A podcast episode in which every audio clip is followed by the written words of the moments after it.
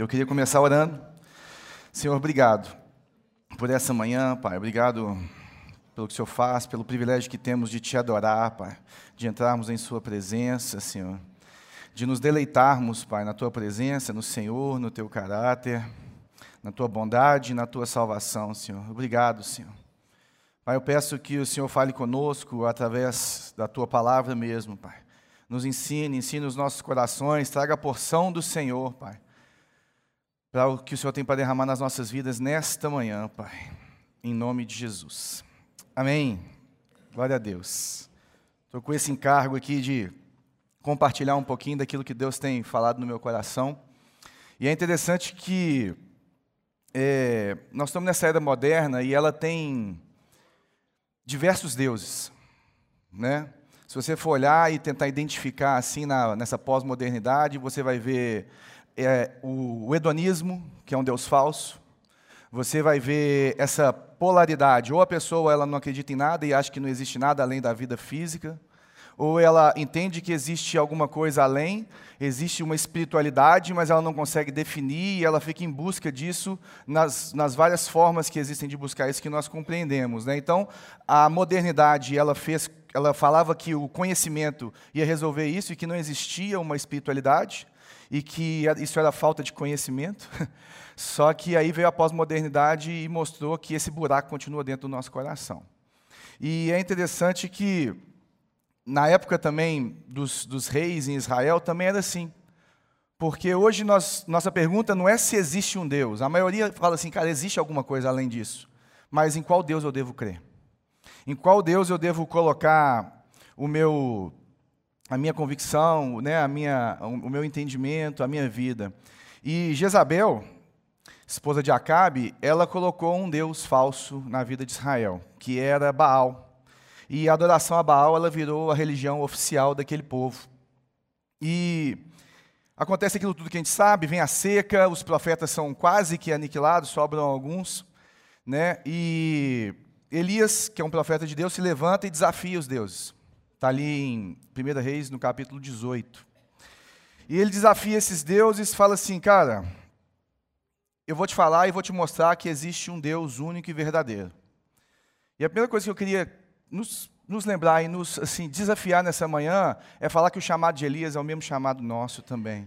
Nós temos que chegar para essa geração, nós temos que chegar para, para aquelas pessoas que estão ao nosso redor e falar assim: existe somente um Deus. Existe somente um Deus. Esse Deus que você está seguindo, meu irmão, ele não é o Deus verdadeiro. E nós temos que chegar na sociedade de forma sábia, né, cheios do Espírito Santo, com conhecimento da palavra e mostrarmos que existe um único e suficiente Deus e existe um único e suficiente Salvador que é Jesus Cristo. E ele desafia esses caras e a gente sabe que acontece um dos milagres mais sinistros, cabulosos, maravilhosos do Antigo Testamento, que é o Monte Carmelo que vem e ele manda, manda água, botar tudo e queima não só o novilho, mas queima tudo que estava lá, inclusive o chão. E Elias fica cheio de si. Ele fica assim, ó, oh, agora vai. Agora essa Jezabel, essa sem vergonha, essa mulher assim manipuladora que colocou o povo todo para poder servir Baal, agora essa mulher vai se prostrar diante de Deus. Olha o que, Deus fez, ele matou todos os profetas de Baal. Olha o que, que o Senhor fez, olha, olha o, o, o tamanho do espetáculo que aconteceu agora no Monte Carmelo. E eu vou correndo para a cidade, vou correndo para a capital, porque essa, eu vou chegar lá, né? Eu fico pensando assim, ele com certeza, né? Pensou assim, eu vou chegar lá e essa mulher vai se render. Só que não é isso que acontece. Quando ele chega lá, ela fala assim: Ô sem vergonha, o que você fez com meus profetas, eu vou fazer com você. Eu vou te matar. E Elias fica confuso confuso, desanimado, e, e corre e foge. E às vezes essa pergunta é uma pergunta que acontece muito hoje no nosso meio. Por quê? Por que, que diante de um sinal miraculoso tão grande, por que, que diante de prodígios e maravilhas, o povo não se curva diante do Deus verdadeiro? Por que, que isso acontece? O que, que acontece que, que um espetáculo como o do, Car do Monte Carmelo. O que, que acontece? que, que acontece dessa forma? E, e, é interessante que eu creio que Deus pode nos dar, nos mostrar isso aqui nessa caminhada de Elias confuso e muitos entendem como eu que ele estava deprimido ali, é, correndo para o Horeb. Se puder abrir sua Bíblia em 1 Reis, no capítulo 19.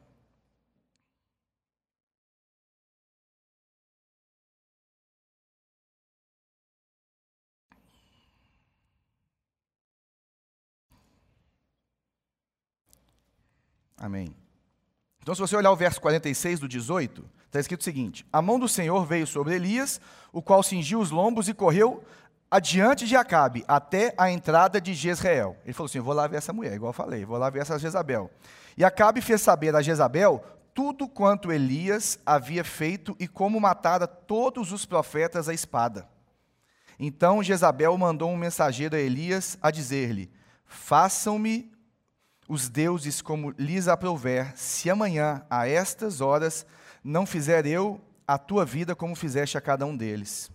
Temendo, pois, Elias, levantou-se e, para salvar a sua vida, se foi e chegou a Berseba, que pertence a Judá, e ali deixou o seu moço. Ele mesmo, porém, se foi ao deserto, caminho, ca, caminho de um dia, e veio e se assentou debaixo de um zimbro, e pediu para si a morte, disse: Basta, toma, toma agora, ó Senhor, a minha alma, pois não sou melhor do que meus pais. Deitou-se e dormiu debaixo do zimbro. Eis que um anjo o tocou e lhe disse: Levanta-te e come. E olhou ele e viu junto à cabeceira um pão cozido sobre as pedras em brasa e uma botija de água. Comeu, bebeu e tornou a dormir. Voltou segunda vez Segunda vez o anjo do Senhor tocou e lhe disse: Levanta-te e come, porque o caminho te será sobremodo longo. Levantou-se, pois, comeu, e com a força daquela comida caminhou 40 dias e 40 noites até Horeb, o monte de Deus. Vamos parar aqui e depois a gente continua daqui. E é interessante que acontece isso que, que eu estava te falando, e logo aqui no verso 3, temendo, pois, Elias, levantou-se e para salvar a sua vida se foi e chegou a Berseba, que pertence a Judá, e ali deixou o seu moço. A primeira coisa que a gente vê é um sinal que ele estava é, é, deprimido ou estava numa, numa tristeza muito profunda é quando ele deixa o seu moço. O deixar o seu moço, na verdade, ele está deixando o seu servo. O que, que, ele tá, o que, que isso está mostrando para mim e para você? Ele largou o ministério. Um profeta não largava o seu servo. Um profeta não entregava o ministério. E esse cara falou assim: ó, está liberado, meu filho. Esse negócio de ser profeta de Deus aqui para mim já era, porque o Carmelo não resolveu o problema que eu achava que ia resolver. Eu desafiei, eu ganhei, mas Jezabel não se prostrou. E logo depois, no versículo 4, ele fala assim: ó Deus, é, ele mesmo, porém, se foi ao deserto, caminhou um dia e veio e se assentou debaixo de um zimbro e pediu para si a morte, e disse: Basta, toma agora, ó Senhor, a minha alma, pois não sou melhor do que meus pais. Esse não sou melhor do que meus pais também não quer dizer não sou como eles. E ele está falando o seguinte, cara, os profetas que vieram antes de mim, eles são muito melhores do que eu. Ele está se comparando, e a primeira coisa que a gente tem que pensar na nossa vida, cara, para que você está se comparando com outro homem de Deus? Se o Senhor te faz uma pessoa única com um chamado único. Para que, que você se compara com os avivamentos anteriores, ou o que aconteceu nas gerações anteriores, sendo que o Senhor quer fazer aqui e agora aquilo que Ele quer fazer? Porque Ele é o Senhor. Ele nos escolheu para vivermos nesse tempo. Ele escolheu Paulo, ele escolheu todas as pessoas que nasceram no, no primeiro século para viver naquele tempo, e viver daquela forma, e ser igreja daquela forma. Mas nós temos o desafio de sermos igreja na pós-modernidade. Nós temos esse desafio e ele fala assim: tira a minha vida. Sabe por quê?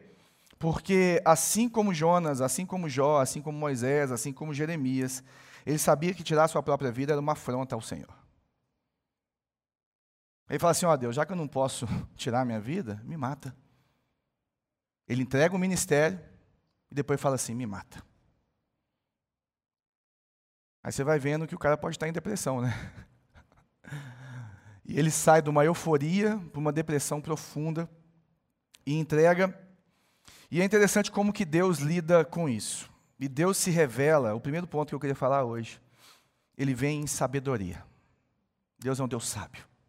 Deus ele conhece essa multidisciplinariedade que existe na vida humana, que o Lucas falou aqui, o Lucas falou da, da, reconciliação com Deus, da reconciliação consigo mesmo, da reconciliação com o próximo e da reconciliação com a criação de Deus. Foi isso que ele falou aqui na ceia.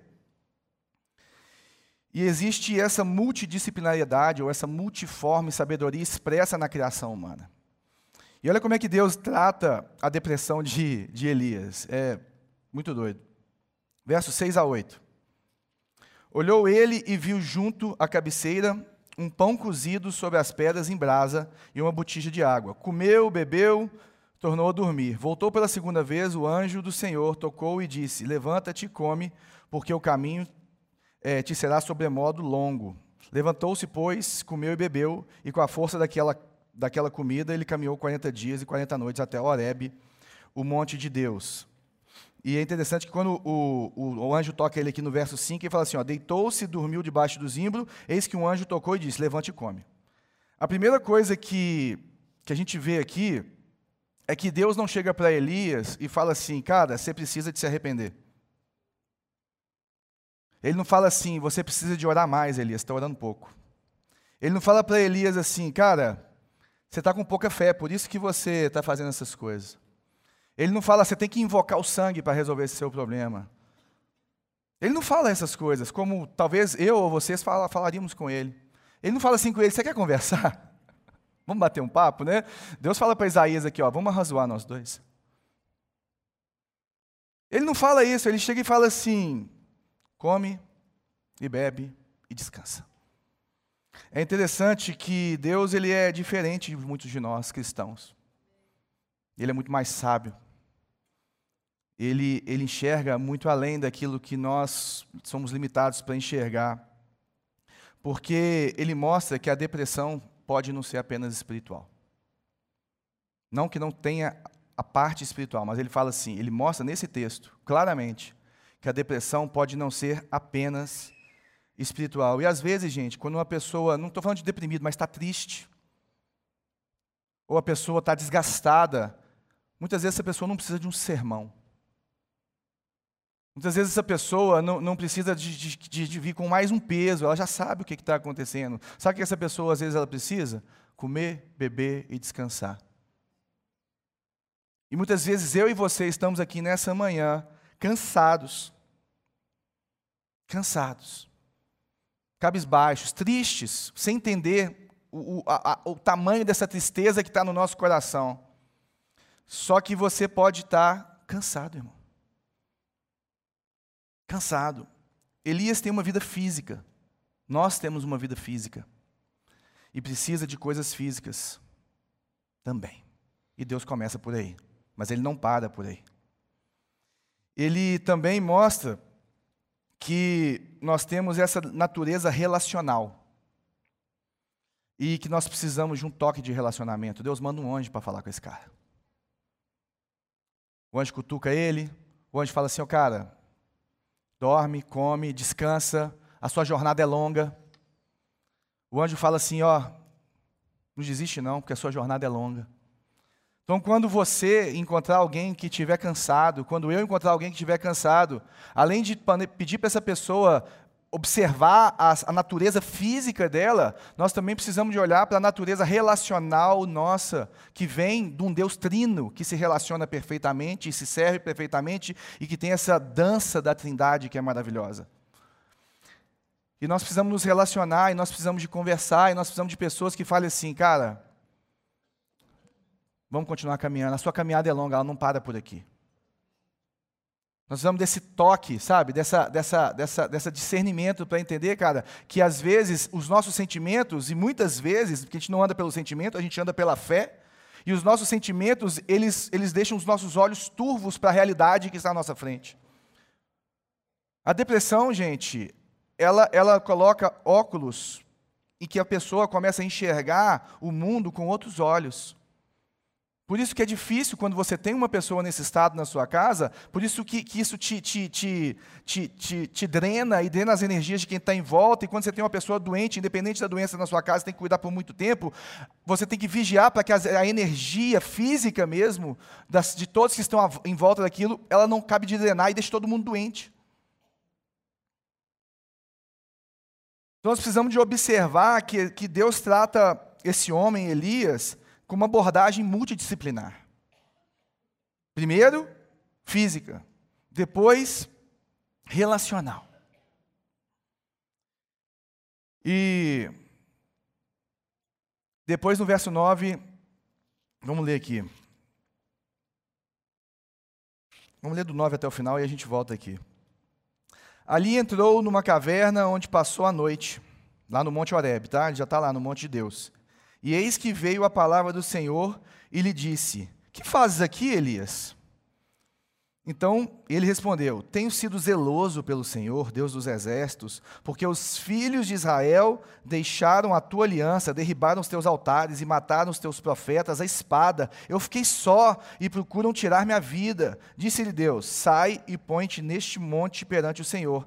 Eis que passava o Senhor e um grande e forte vento fendia os montes e despedaçava as penhas diante do Senhor, porém o Senhor não estava no vento. Depois do vento, um terremoto, mas o Senhor não estava no terremoto. Depois do terremoto, um fogo, mas o Senhor não estava no fogo. Depois do fogo, um ciclo tranquilo e suave. Ouvindo Elias, envolveu seu rosto no manto e saindo, pôs-se à entrada da caverna. Eis que lhe veio uma voz e lhe disse: Que fazes aqui, Elias? Ele respondeu: Tenho sido extremamente zeloso pelo Senhor Deus dos exércitos, porque os filhos de Israel deixaram a tua aliança, derribaram os teus altares e mataram os teus profetas a espadas. Eu fiquei só e procuram tirar minha vida. Disse-lhe o Senhor: Vai, volta ao teu caminho para o deserto de Damasco, e em chegando lá, unge a Azael, rei de, sobre a Síria, e a Jeú, filho de Ninse, ungirás rei sobre Israel, e também Eliseu, filho de Safate, de Abel Meolá, ungirás profeta em teu lugar. Quem escapar à espada de Azael, Jeú o matará. Quem escapar à espada de Jeú, Eliseu o matará. Também conversei Conservei em Israel sete mil, todos os joelhos que não se dobraram a Baal e toda boca que não o beijou. Então ele chega lá no, no Horeb e Deus faz uma pergunta. Ele fala assim no verso 9: O que, que você está fazendo aqui, Elias? E é interessante, gente, que quando Deus faz uma pergunta para você, ou para mim, ou para alguém na Bíblia, ele não quer saber nada, porque ele já sabe tudo, não é verdade? Ele quer que você saiba alguma coisa. Ele quer te lembrar de alguma coisa. Ele quer trazer a sua memória. Ele, quer, ele vai te perguntar alguma coisa para você. Ó, ele quer ouvir da sua boca. E é interessante que a resposta de Elias é, é ela, ela é de um cara que está meio desequilibrado. Ele fala assim: Eu fui zeloso e sou o único que sobrou. A gente viu no final do texto que ele não era o único que sobrou. A gente vê antes do texto também que não era o único que sobrou. Ele fala no final do texto que tinha sete mil que não se dobraram. Mas quando a gente está triste, quando a gente está levado pelas nossas emoções, nós começamos a ver as coisas de uma forma como elas não são. E nós precisamos de andar pela fé. E Deus lembra ele disso logo depois, mas primeiro Deus vai conversando com ele. E ele fala assim: Ó oh Deus, eu fiz a minha parte. Eu fui zeloso, não é verdade? Eu desafiei o povo. O que, que ele está falando? Olha, o meu plano e a minha parte eu fiz, Deus, falta você fazer a sua. E quantas vezes nós somos essa pessoa? Que fazemos os nossos planos, entendemos que aquele é o caminho que o Senhor mostrou para a gente. E uma coisa que eu falo, gente, abertamente. Fala assim: uma coisa você pode ter certeza é que seus planos não vão dar certo, que Deus vai mudar alguma coisa, porque Ele tem um plano maior do que o seu. E que você não consegue compreender. Muita coisa que você entende que vai acontecer, Deus vai te dar uma palavra, vai acontecer, mas se você conversar com pessoas maduras na fé, elas vão falar que 90% das coisas aconteceram de forma diferente daquilo que eles imaginavam que ia acontecer. Então toma cuidado quando você pega o seu plano e torna ele o seu Deus. Porque foi isso que Elias fez. Ele falou assim: Ó oh, Deus, eu fiz a minha parte, você não fez a sua. E começa a colocar Deus numa caixinha. E vamos ler aqui o 10. E ele respondeu: Tenho sido zeloso, Deus dos exércitos, porque os filhos, os filhos de Israel deixaram a tua aliança, derribaram os altares, mataram os profetas, a espada, e eu fiquei só e procuram tirar minha vida. Disse-lhe Deus: Sai e põe-te neste monte perante o Senhor. Eis que passava. Aí vão vir todas as teofanias, né, que são as formas de Deus se revelar no Antigo Testamento. E é interessante que aqui, Deus, para falar com, com Elias, ele coloca quase todas as teofanias que tem no Antigo Testamento. Porque ele põe o vento, a chuva, o fogo, Ele gastou com Elias, filho. Eu te falo que ele gastou com esse homem. E é interessante que é, quando Deus mostra essas coisas para ele, ele mostra que a gente tem que tomar cuidado com o espetáculo. Porque se você olhar para esse texto, vem todos os espetáculos de Deus, e Deus não estava nele. vem tudo aquilo que Deus se revela através disso, e Deus se revela hoje através de cura, Deus se revela hoje através de sinais e maravilhas, sim.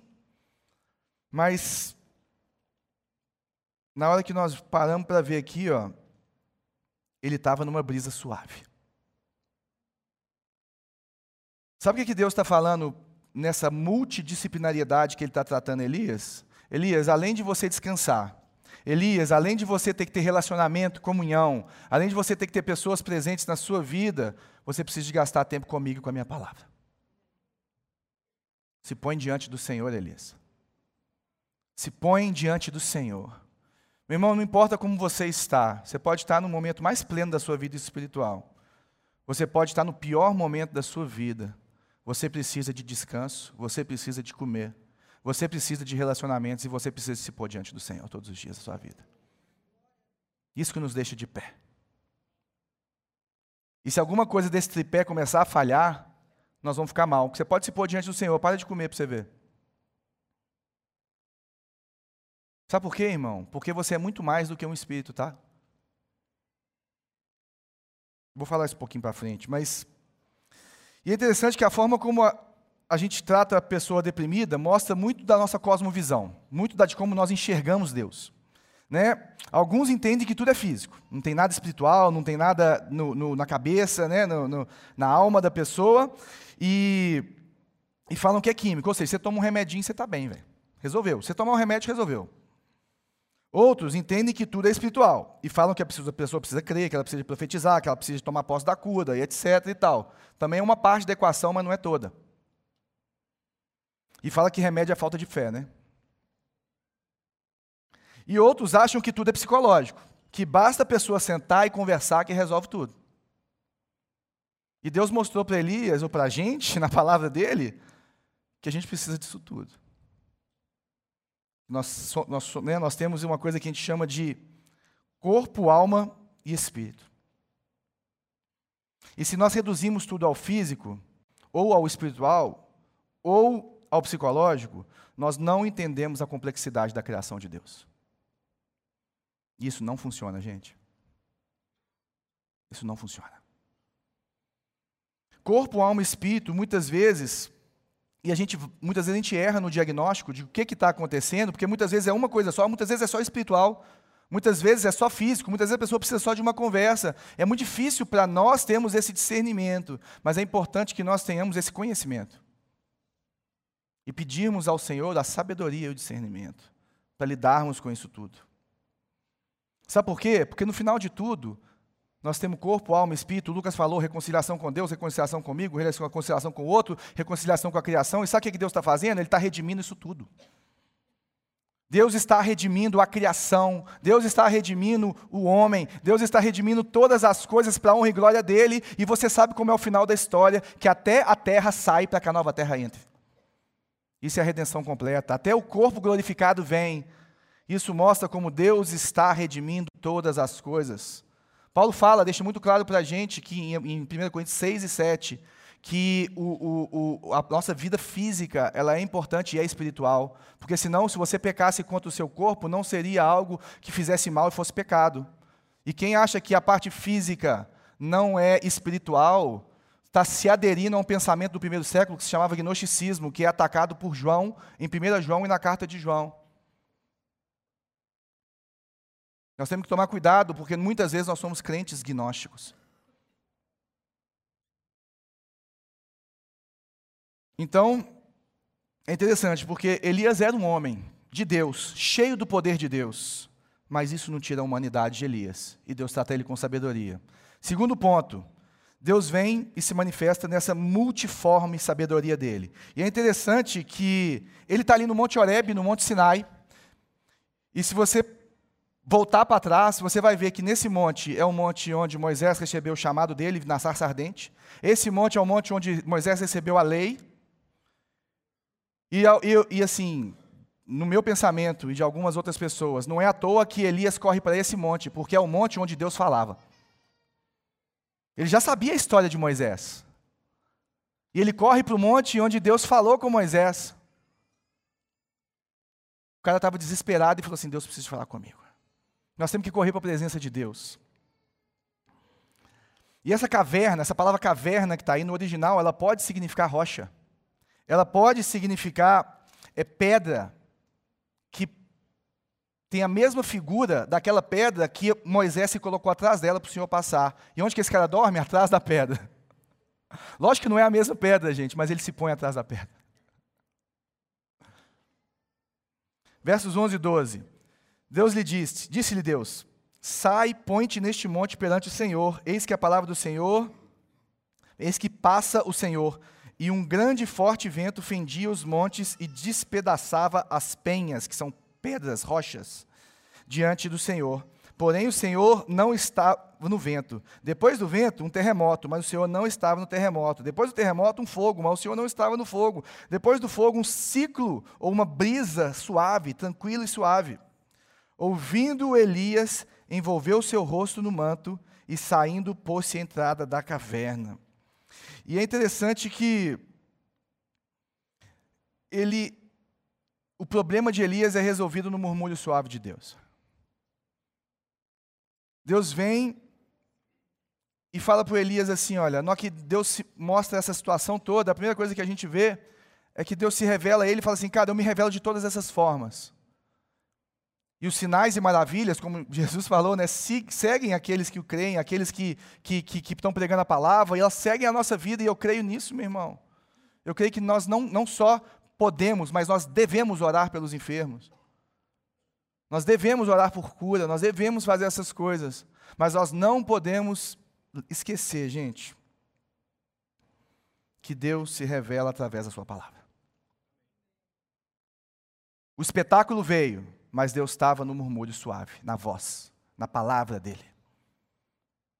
A única forma de discernirmos os grandes feitos, os grandes milagres, é na palavra.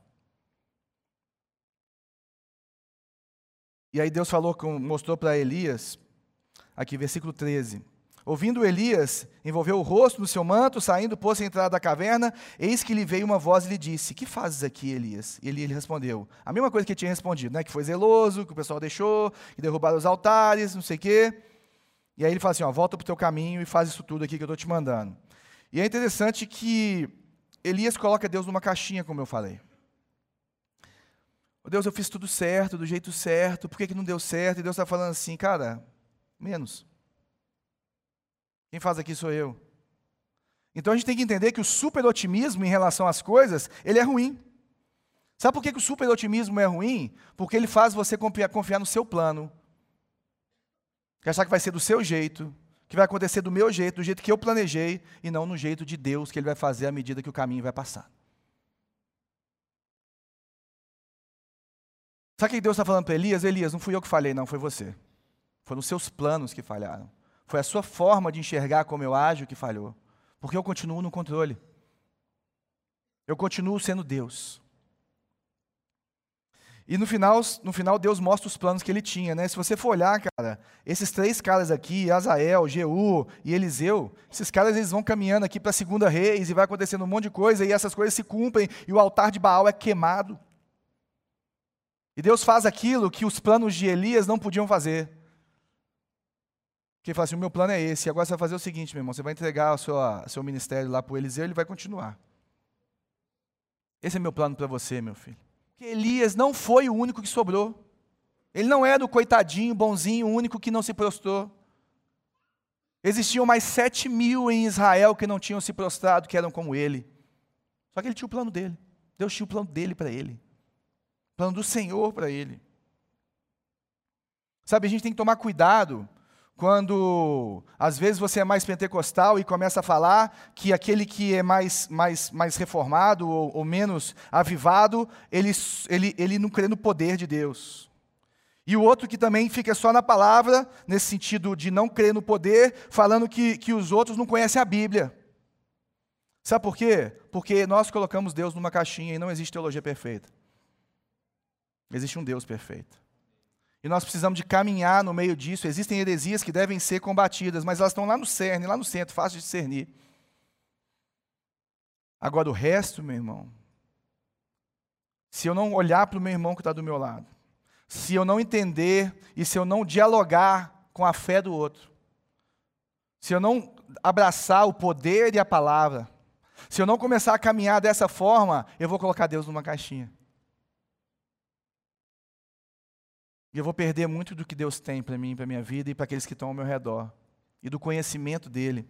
Elizabeth Elliot escreveu o seguinte: Deus é Deus. Se Ele é Deus, não existe lugar mais seguro do que em Sua vontade. E esse lugar sempre será imensurável, inexplicável, infinitamente melhor do que podemos entender. Você não consegue medir, dar valor você não consegue explicar. E Ele é muito melhor do que você pode imaginar. Esse é o nosso Deus, meu irmão. Nós não podemos colocar Deus numa caixinha, nós podemos, temos que discernir a voz dele e segui-lo, sabendo que ele vai fazer e que ele faz do jeito dele. Do jeito dele. E uma coisa que é linda aqui é que Deus está ensinando o evangelho para Elias. Ele está falando assim: Elias, você é muito mais pecador, ou muito pior do que você imagina. E você e a graça, a minha graça, a graça de Deus é muito melhor do que você pode imaginar. Sabe? Ele começa a fazer, e é interessante que nesse espetáculo do, do Sinai ali, do Horeb, no que vem o vento, o que que impede de Elias ser consumido? Porque o vento despedaça o quê? A penha, a rocha. A rocha é quebrada naquela teofania. A rocha é esmigalhada. E nós podemos ver ali uma prefiguração de Cristo. A rocha é esmigalhada no lugar de Elias, porque ele mesmo não conseguiria estar naquela presença, no meio daquela manifestação. Você pode olhar aí no texto. Sabe, nós precisamos de entender que nós somos aceitos pelo Senhor, do jeito que nós somos, como nós estamos, e que Ele quer fazer um trabalho dele maravilhoso na nossa vida, mas muitas vezes o nosso plano não é o plano dele, nós precisamos nos colocarmos nas mãos dele, entender e discernir.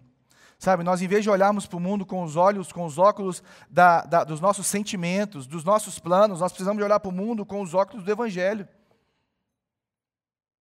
Para entendermos que Deus se revela numa multiforma, e numa multiforme sabedoria dele, em, várias, em vários pontos da, que existem e não como nós esperamos e entendemos. E aquela pessoa vai se converter quando eu fizer isso, né? E se ele vier aqui, e se ele for curado, ele vai vai entregar a vida.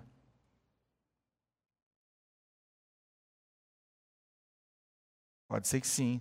Mas mesmo que a pessoa entregue a vida dela através de uma cura, que é maravilhoso, se ela não entender o evangelho, ela está entregando para um Deus que ela não conhece.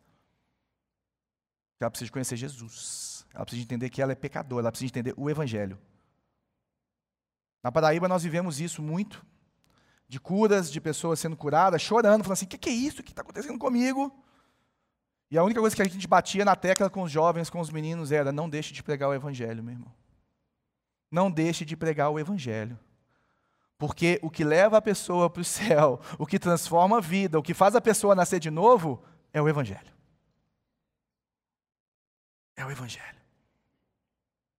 É a doce e suave, a brisa suave, a voz de Deus.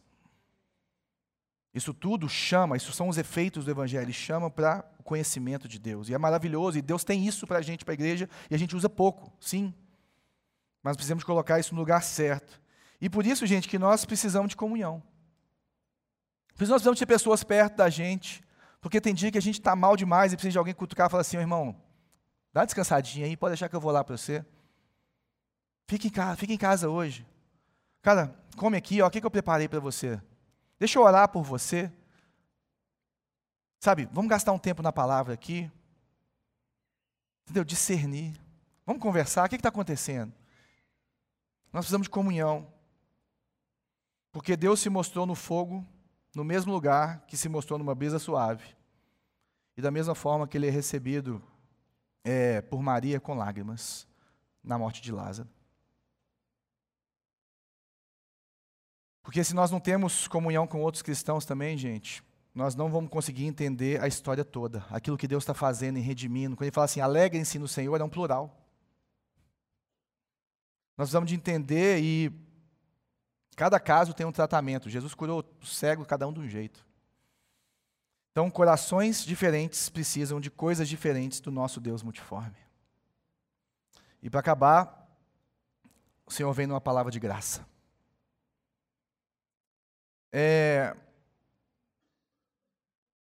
ele, ele não vem, igual eu já falei, ele não vem naquele, naquele estrondo da teofania, ele não vem naquele estrondo do, do fogo. Ele fala assim, cara, o que está acontecendo? Elias, o que está acontecendo? A suave voz de Deus. Muitas vezes a gente fica esperando um espetáculo de Deus para saber se que Deus está tomando conta da gente, para ouvir um, um, discernimento de Deus para onde fazer, para onde ir, para o que fazer, sabe? Deus, você precisa de falar, você precisa de gritar e tal, e às vezes Deus já te falou assim, ó, tá ali, ó. Meu irmão, eu quero, Deus, eu quero ser usado por ti, está aqui o irmão do seu lado precisando. Deus, eu preciso ser santificado pelo Senhor. E você continua vivendo no mesmo vício, nas mesmas coisas. Deus me usa para poder aconselhar as pessoas. Você não conversa com sua mãe, meu irmão.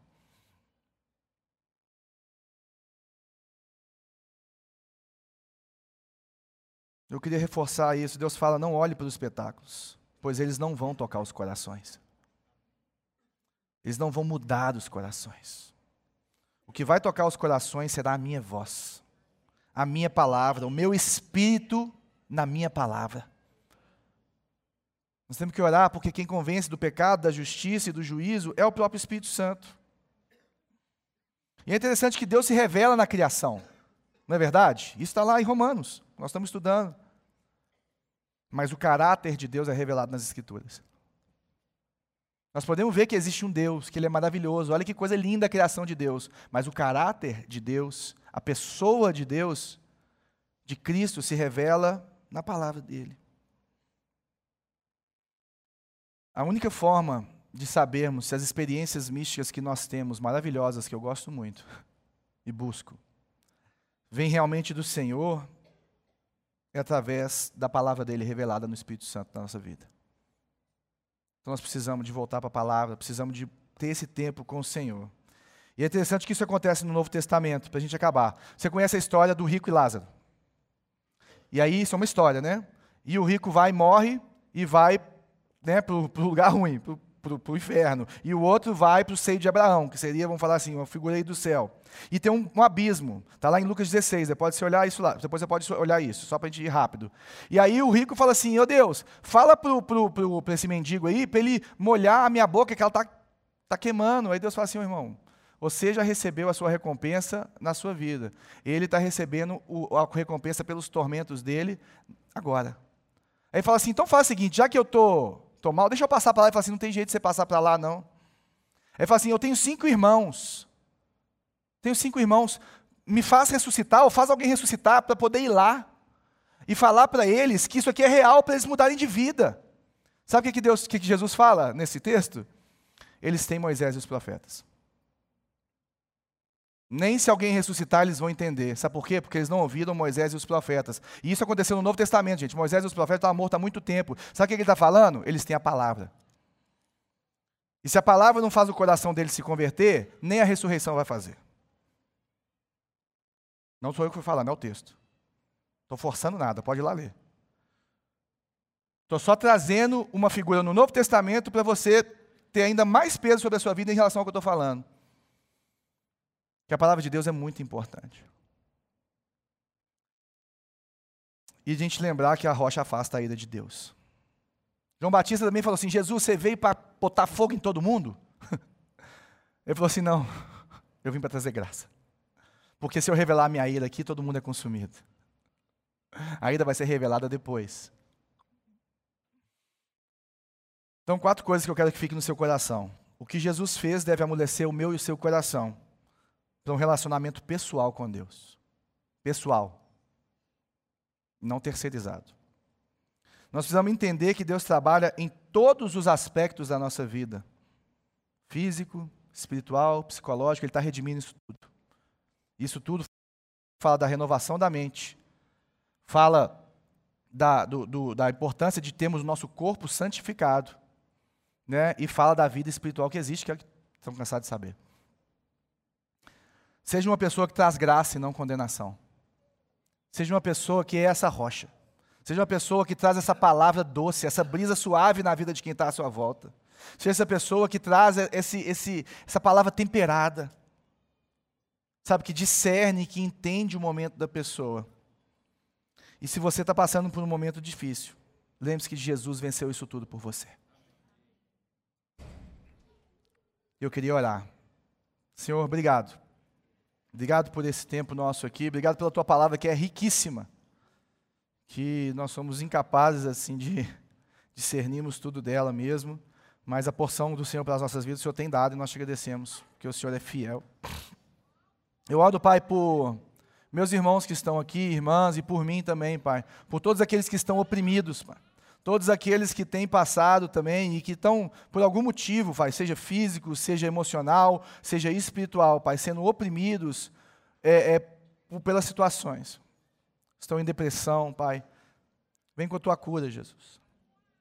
Ser curado em nome de Jesus. Que, eles possam, que nós possamos discernir, Pai, discernir o que é físico, discernir o que é psíquico, discernir o que é espiritual e saber que essas coisas também andam correlacionadas elas estão entranhadas, embrulhadas uma na outra, e não, às vezes não tem como até te separar. Mas, Pai, traz a tua cura sobre as nossas vidas, Pai. Nós precisamos do Senhor. Obrigado pela vida de Elias, Pai. Um grande profeta, um homem cheio do Senhor, Pai, que conhecia o Senhor e que o Senhor não reduziu a humanidade dele na tua palavra para falar comigo, para falar com os meus irmãos aqui, Pai. Então, Pai, que possamos discernir a sabedoria do Senhor, a multiforma do Senhor, e que possamos ter essa palavra de graça vindo do Senhor, em nome de Jesus. Amém.